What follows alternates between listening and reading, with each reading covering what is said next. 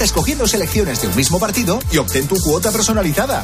Imagina tu escenario ideal gracias a MyMatch y pon una cuota a tu intuición. Winamax, las mejores cuotas. Juega con responsabilidad solo para mayores de 18 años.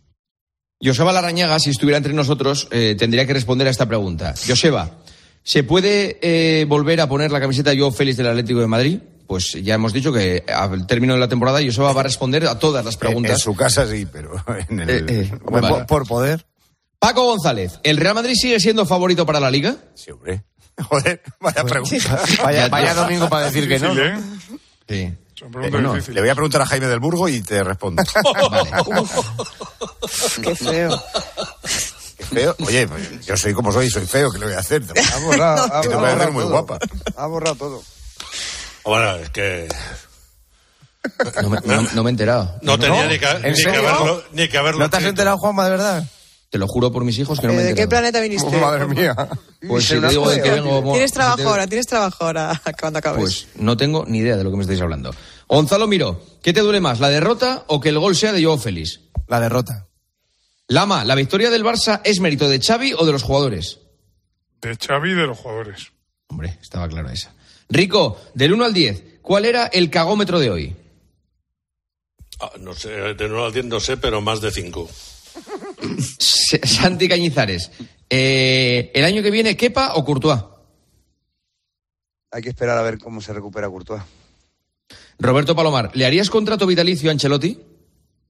Sí, porque además cuando acaba de entrenador lo puedo emplear para embajador del Real Madrid. Albelda, ¿el Valencia está ilusionado con la Copa del Rey? Yo creo que el objetivo claro, por cómo hablan, es la permanencia. Ciro López, ¿quién es mejor, Bellingham o Vinicius? Bellingham. A mí me gusta más Bellingham. Marchante, ¿el Barça de Champions es el mismo que el de Liga? Hoy ha sido mejor que el de Champions. Fouto, en esta jornada 16 goles en Liga, 38 goles en la Premier. ¿Es el reflejo de la superioridad de la Premier sobre la Liga? Es muy inoportuno hacerlo solo para una jornada, la que nos convenga. Pero contesta, hombre. Es que La jornada 13, por ejemplo, en la Liga Española fue la primera en la que marcaron todos los equipos desde 1960. Pues ahí lo tienes. Así es De todas sí, maneras, es un poco el oportuna par- la pregunta. sí. Eh, sí, sí, es pregunta. Que en esa jornada no hicieron la pregunta, la han hecho en esto. La han hecho, es que yo Claro, creo- pero que si creo la haces de- que- al revés la semana siguiente, pues ya... De todas formas, marcar muchos goles en un partido no es sinónimo de que un partido sea espectacular. Yo he visto partidos con 1-0 y han sido buenos partidos. Bueno, pero un 5-4 es difícil llamarlo, ¿eh? Sí, bueno, pero también diríais que la defensa Lo es que- un desastre, que los porteros han Ha cantado. habido un bueno. 5-4 en Ferrol. Lo joder. que no es necesario Sí. es que sea síntoma de talento, porque en un colegio, por ejemplo, se marcan más goles. Eso es. Muy bien. Bueno, que, talento. Bueno, No de pues ahora, espectacularidad. Ha quedado clara la pregunta, ¿no? Y la respuesta. ahora llamaré a Gonzalo para que me cuente lo de Jaime Por cierto, Juanma, que no lo has comentado, pero lo voy a comentar yo. Muy mal una vez más, la televisión ninguneándonos. La bronca entre Jiménez y Joao Félix. Muy mal la televisión. Sabes que ha habido un altercado cuando se retiraban los dos equipos. La televisión ha enfocado a la moqueta verde para privarnos que qué estaba ocurriendo con Xavi, que no se estaba discutiendo con alguien del Atleti, con los árbitros. Estaba... Dices al final del partido. Al final del partido, Edu Polo estaba allí mediando, algo ha pasado. Además es que estaba la cámara ahí, cuando Xavi estaba enfocando a los jugadores y, y le han Es que la cámara estaba ahí, cámara. No, no, no, no, no, Ma- había Manolo, una- pero yo, yo he visto cómo había- mandaban bajar la cámara. Por eso O te sea, digo- alguien de seguridad eh, del Barça mandó al cámara que apuntara hacia abajo. Porque hay que, pero la cámara tenía que hacer una entrevista hoy en vestuarios, ¿eh? En No, repito, era una cámara que recibía a los jugadores del Barça y simplemente con que en vez de apuntar hacia abajo hubiera apuntado a la dirección normal hubiéramos visto qué es lo que pasaba. Sí, pero que la culpa no es de la tele. La culpa no es de la tele. La culpa es de, de, de lo el que estaba allí del Barça que le mandó al cámara que, que bajara la cámara. Porque yo vi cómo se lo decía. Eh, Yo, repito, yo estoy transmitiendo y me extraña que venga un tío y me diga que baje la cámara. La cámara no es del tío ese, ¿eh? No, Para empezar. eh, y la de Jiménez y Joao Félix también Ma- mañana, ser otro eh, tío del Barça que también le dijo que bajara la cámara. No, eso no, no, eso no lo sé. Yo, yo te digo que la del túnel lo podrás ver mañana tú en gol. No, no, sí, yo ya lo he visto. Por eso te digo, que es que baja la cámara y a los dos segundos la sube. Porque Xavi estaba discutiendo con alguien, no sé quién era, yo creo que era alguien del Atleti, Edu Polo estaba mediando allí para que no pasara nada y tiran la cámara hacia abajo porque además se les escuchaba perfectamente. Pero yo en esa imagen de verdad que veo a alguien que le dice al cámara, eh, para abajo, para abajo. Y el cámara estaba allí para una entrevista que estaba concedida con Pedri en la puerta del vestuario del Barça. Entonces el cámara debió escuchar gritos, giró la cámara y le debieron decir como que solo estaba para la entrevista de, de, de Pedri. Eso es lo que intuyo, ¿eh? Pero Y al minuto la volvió a subir para arriba y volvimos a Claro, a cuando se, debió ir ya, el, de- el que le mandó bajar la cámara se debió ir a otro sitio y entonces el, el compañero 30 subió la segundos cámara. se fue. Pues a lo mejor, digo yo, que el compañero que tenía la cámara, mm, no sé, supongo que querría enfocarlo, todo, pero le mandaron bajarla. Y no creo que haya venido esa orden de la unidad móvil, ¿eh? Para mí esa orden viene de seguridad en el túnel de vestuarios. Pero no lo sé, digo lo que creo que pudo, puede haber pasado. Oye, gracias a todos, compañeros. Sois nada. auténticamente placer. unos líderes y mantenéis la humildad, que es lo más importante y lo que más trabajo cuesta. En algunos casos. Sí. Venga, un abrazo. Adiós. Seguid Buenas noches, No dejéis chao. de trabajar nunca. Señoras, señores, hasta aquí tiempo de juego, horas y horas de radio. Volvemos mañana a las once y media con el partidazo. Les aseguramos que va a ser una gran noche de radio. Un abrazo, adiós.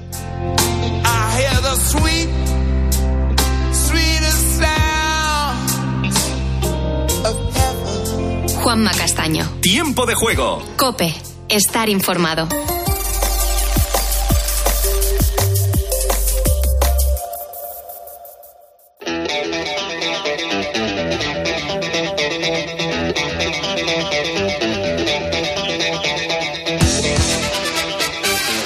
Buenas noches, bienvenidos. Estamos absolutamente felices con los datos de audiencia, pero ojo que todavía nos queda más capacidad para ser todavía mucho más felices de los que somos en la realización en este programa el gran Javier Campos. Bueno, vamos a saber cuál es el contenido del programa esta noche. Como siempre arrancaremos con la crónica negra. La dama negra del programa es Mónica García. Buenas noches. Hola Adolfo, buenas noches. Pues hoy vamos a abrir el expediente de Dorotea Puente, una señora de aspecto encantador, la típica abuelita adorable, a la que se atribuyen nueve asesinatos. Su carrera como asesina en serie comienza cuando monta un hostal para excluidos sociales, para enfermos mentales, personas sin hogar, gente a la que nadie echaría en falta. Los mataba para quedarse con su dinero y después los enterraba en su jardín. I haven't killed anyone. And what I have, happened there? I have, my conscience is not bothering me. When I confessed to my other Bueno, viene a decir que ella no ha matado a nadie, que su conciencia no le molestaba. Expediente de la crónica negra de esta noche. Después del boletín de las dos, una en Canarias. Ojo, hoy especial, especialón. Carmen Cerván, buenas noches. Hola Adolfo, buenas noches. Vamos a recordar hoy a un hombre que murió hace 30 años. Es el narcoterrorista más famoso de la historia, un hombre que se hizo millonario gracias al narcotráfico. No dudaba en matar y en ordenar matar. Durante años estuvo en jaque a todo un país, a Colombia, y fue la presa de caza mayor de la policía colombiana y de la DEA, el Departamento Antidroga Americano. Este fin de semana se han cumplido tres décadas de la muerte de Pablo Escobar y hoy vamos a recordar su historia a través de testimonios de protagonistas que has tenido, Adolfo, oportunidad de entrevistar en los últimos años aquí en el programa. Por ejemplo, su hijo Juan Pablo, el agente de la DEA Javier Peña, uno de sus sicarios más fieles, conocido como Popeye, su amante Virginia Vallejo y su viuda Victoria Eugenia Henao, la tata, que te contó que durante años no supo a qué se dedicaba realmente su marido. Pablo siempre me hablaba de que él estaba dedicado al rubro inmobiliario y a la ganadería y que desde ese lugar él tenía mucho éxito y tenía mucho bienestar. Y yo me dediqué como ama de casa a cuidar a mis hijos, a educar a mis hijos y vivía en una cultura machista donde las mujeres no podemos preguntar ni tenemos derecho a opinar. Pablo Escobar, 30 años después. El Gati de cuestión del programa, el hombre que está siempre preguntándose el porqué de las cosas. Querido Pedro González, muy buenas noches. Buenas noches, ahí estoy preguntándome historias. Bueno, entre las cuestiones que vamos a responder esta noche, atención porque vamos a resolver una pregunta que en su momento se hizo Leonardo DiCaprio. Leonardo le dijo a Kate Winslet, cariño, voy a averiguar qué le pasa a nuestro cuerpo si bajamos al Titanic sin oxígeno. Y dicho y hecho, se sumergió y lo que vio bajo el mar le dejó sin aire. Turrón y mazapán. ¿A ti cómo te gusta, Arjona? ¿Que te lo pongan duro o te lo pongan blando? A mí que me, la pongan, que me lo pongan duro. Eh, Estás calenturiento otra vez, igual que la No, semana estamos- pasada. estamos hablando de turrón, ¿eh? Sí, sí, hombre, estaba hablando de turrón, por supuesto. Esta noche vamos a averiguar cómo se fabrica ese dulce de Navidad que no puede faltar en nuestra mesa y que tanto le gusta a los dentistas para seguir haciendo caja a principio de año. Y en aquellos maravillosos años, hoy nos vamos a remontar a 1985. Yolanda Guirado desde COPE en Sevilla, muy buenas noches. ¿Qué invitado eh, se atreve a acercarse hoy a nuestro programa? Buenas noches, Adolfo. Pues se va a acercar el director del Confidencial. Nacho Cardero acaba de publicar su libro Aquello que dábamos por bueno. Un libro donde hace reflexiones que da mucho que pensar. Reflexiones como estas. Lo que me gusta decir es que es una especie de grito, es una especie de reclamo de una generación que es la mía, que ha visto durante un tiempo, pero sobre todo de forma acelerada en los últimos años, cómo a todo aquello que creía pues se ha venido abajo. Y se ha venido, pues se ha desplomado de la noche a la mañana, ¿no? Eso será a partir de las 3 de la madrugada. Estaremos con Nacho Cardero y desde ya, desde este momento, nuestros oyentes pueden contactar con nosotros. En las redes sociales somos La Noche de Arjona y también pueden contactarnos, lo recuerdo, por audio de WhatsApp. El número de teléfono, el mismo de siempre, 650-564-504. Andrés García, el hombre de la memoria de este programa. Buenas noches. ¿Qué tal, Arjona? Muy buenas noches. Vamos a proponer, precisamente hablando de memorias, un ejercicio. Vamos a recordar asuntos que eran noticia en una semana como esta que estamos comenzando, pero de hace justo un año. Vamos a poner a prueba la percepción del paso del tiempo de nuestros oyentes. Por ejemplo, una semana como esta, pero de 2022, la revista Time nombraba su persona del año. Me quedo aquí en Kiev, en la calle Bankova. No me escondo y no tengo miedo a nadie. Me quedaré aquí mientras sea necesario para ganar la guerra. Bueno, pues esta distinción cayó en el presidente, recayó en el presidente de Ucrania, Volodymyr Zelensky. Y tras el desastre del Mundial de Qatar, Arjona, se anunciaba que Luis de la Fuente dirigiría la selección española de fútbol masculina en sustitución de Luis Enrique. Y ya, pues lógicamente, estamos viendo éxitos. Se cumple un año. Y también un año desde que Celine Dion dejara los escenarios por una enfermedad neurológica llamada síndrome de la persona rígida. Le causa espasmos que le impiden cantar y caminar con normalidad. Bueno, un año después, Celine Dion todavía continúa el tratamiento. Es una pena porque estamos hablando de una de las, de las grandes. En fin, dicho todo esto, empezamos.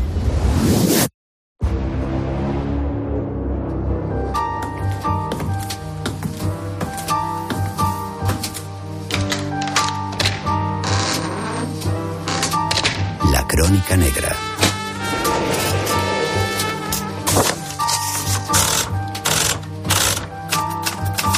Expediente 84771. Dorotea Puente.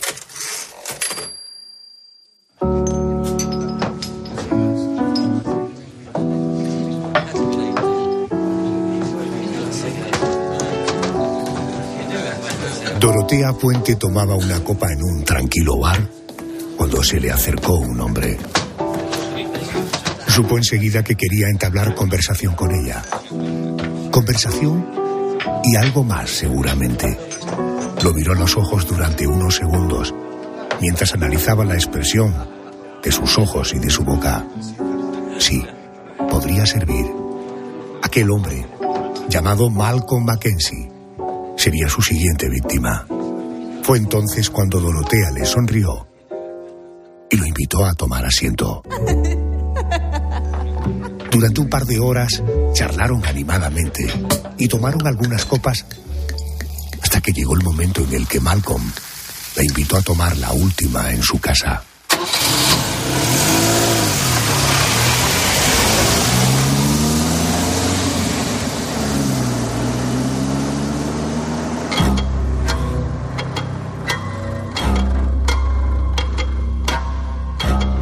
Aquello era lo último que recordaba.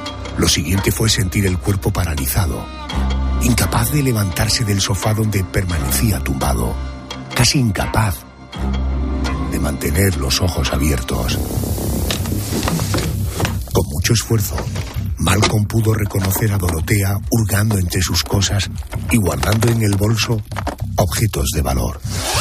Cuando terminó, la mujer salió de la casa y cerró tranquilamente la puerta.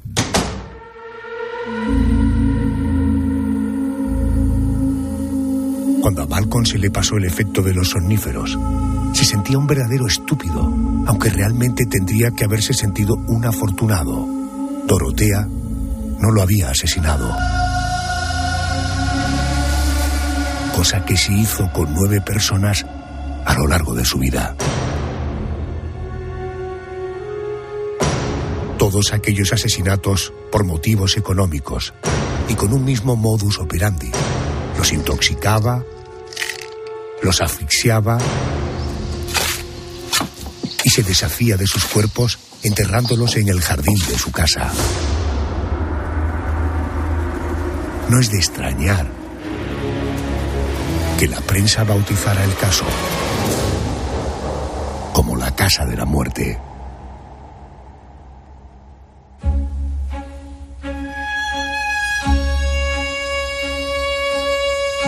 Yo solía ser buena persona, llegó a decir Dorotea Puente.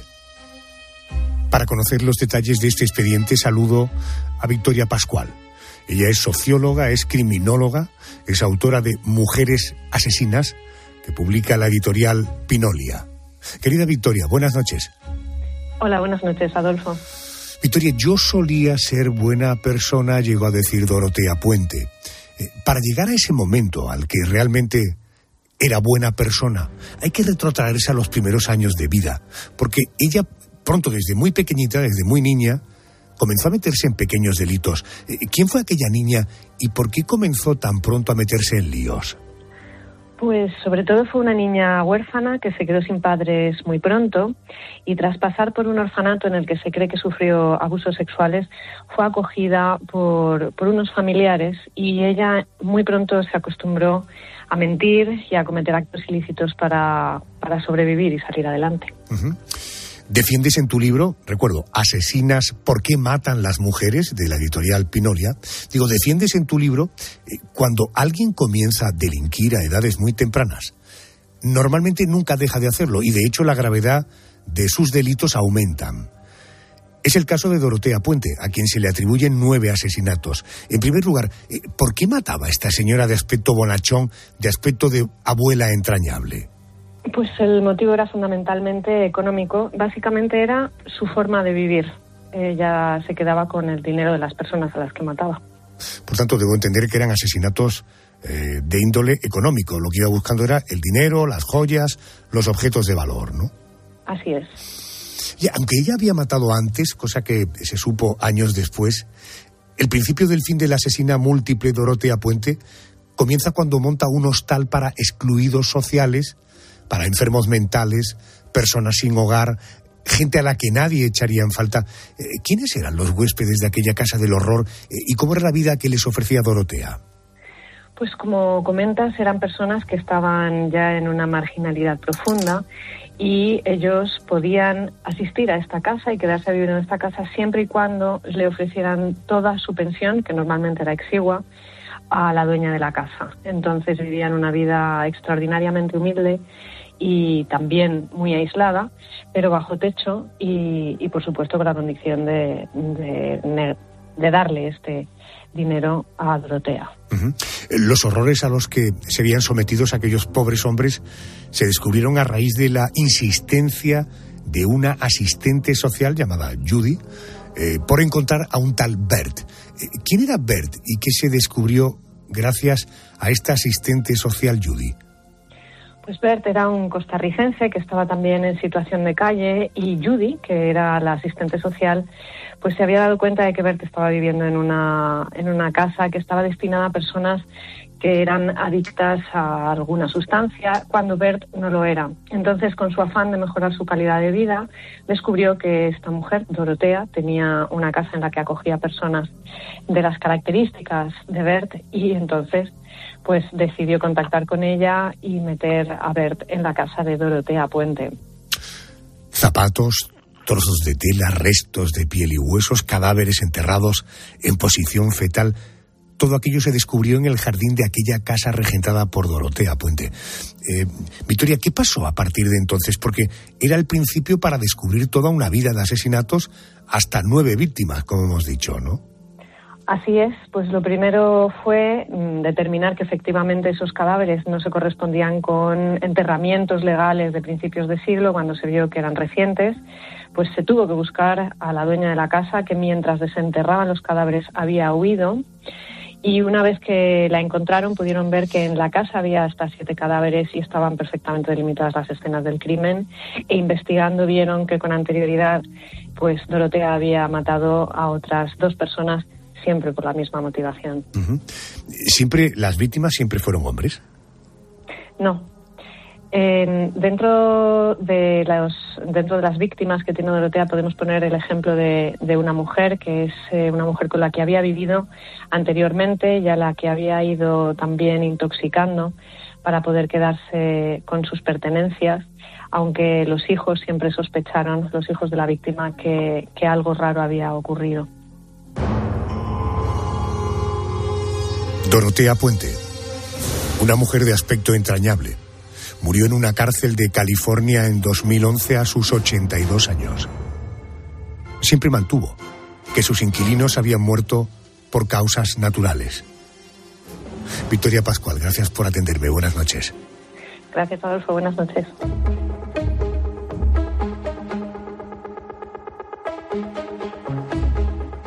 Una de las características del perfil psicológico de Dorotea Puente era el uso que hacía de la mentira. Todos mentimos alguna vez. Todos hemos dicho a un amigo que estamos llegando al restaurante cuando estábamos saliendo de casa. Pero cuando la mentira se convierte en un trastorno peligroso, cuando llegamos a ese punto, esa pregunta debe responder un perito forense, un psicólogo. Él es Sergio García. Buenas noches. Hola, buenas noches. Buenas noches y bienvenido a COPE. Doctor, cuando, gracias, Adolfo. ¿cuándo se puede considerar que una persona es mentirosa compulsiva? ¿Cuáles son los síntomas de ese trastorno psicológico? Los síntomas de ese trastorno psicológico tienen que ver con que la mentira es eh, el eje central de su vida. Es decir, que mm, es eh, complicado que diga verdades acerca de su esencia, acerca de sus valores, acerca de su personalidad. Todo en él o en ella es fingimiento. Entonces, no es una pequeña mentira que sirve para la vida cotidiana, sino que son grandes, en ocasiones pequeñas mentiras que se van uniendo y también grandes mentiras, de tal manera que pueden dar una apariencia totalmente diferente a lo que realmente está pasando. Tiene que ver con el grado de la mentira y con hacer eh, varias mentiras a la vez. También tendríamos que pensar que el mentiroso patológico podría ser una estructura de personalidad relacionada o bien con la neurosis o bien con la psicopatía, de tal manera que tendríamos que ver exactamente a qué concierne cada uno de los casos. ¿Un mentiroso compulsivo nace o se hace? ¿Es, es algo genético o se nos puede despertar ese trastorno en cualquier momento? Sería de génesis psicológica, es decir, que se nos despierta. El mentir, bueno, forma parte consustancial de la estructura y del desarrollo humano.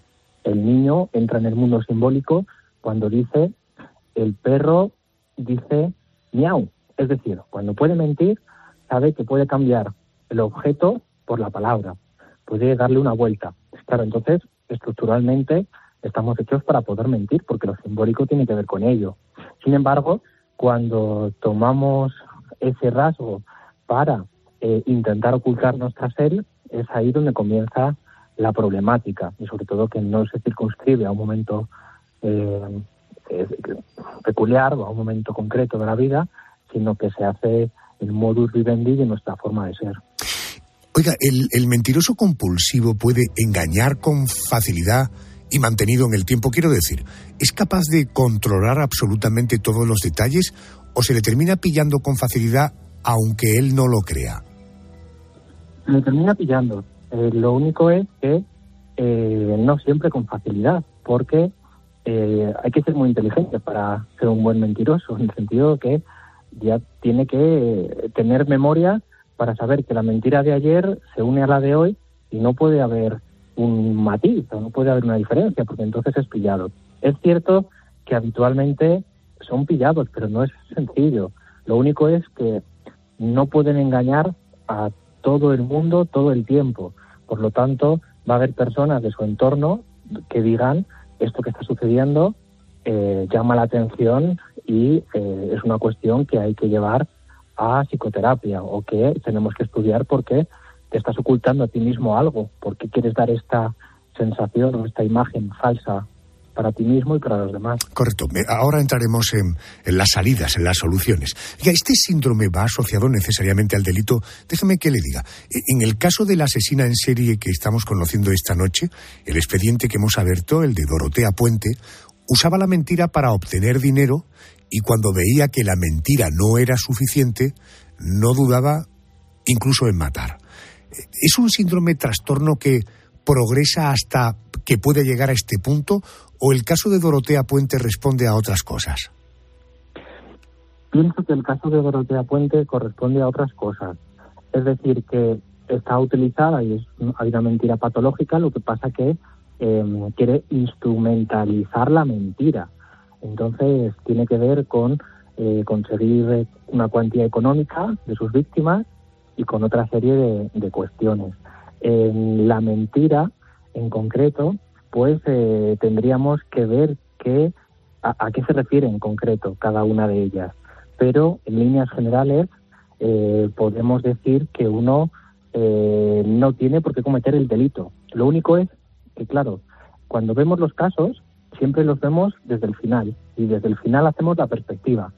Cuando conocemos al mentiroso compulsivo es cuando ha fallado o es cuando ha cometido un delito. Si no, habitualmente no llega a nosotros.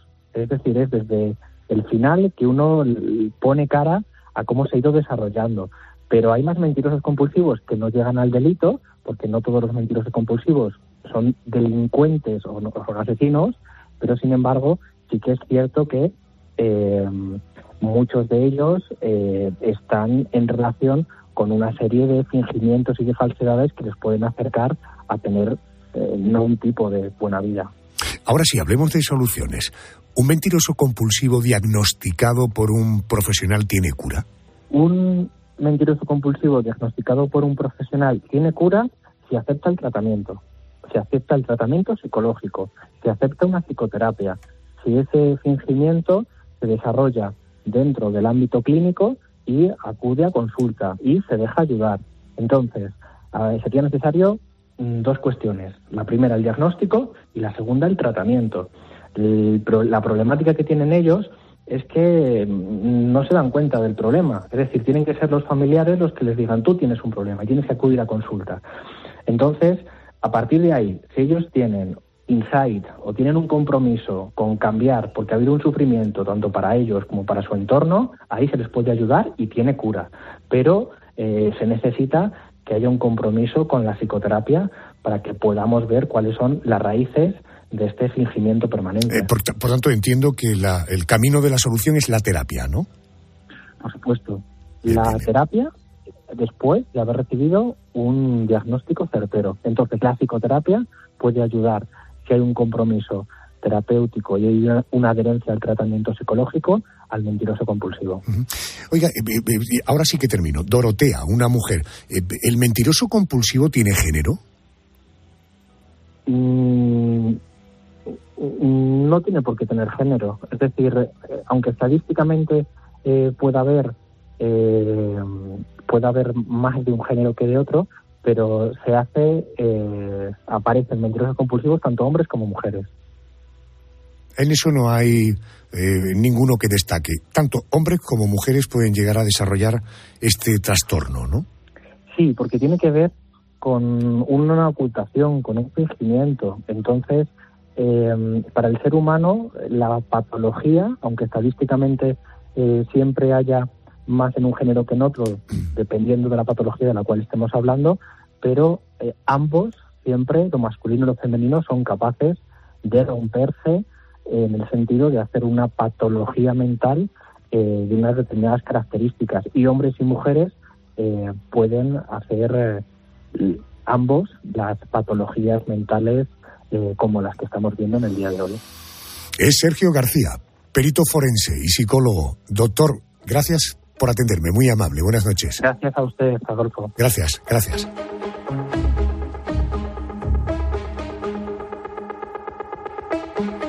Dorotea Puente. El expediente de nuestra crónica negra de hoy. Vamos al boletín de noticias de las dos, una en Canarias. Venga, luego entramos en nuestro especial. Me ayudaste a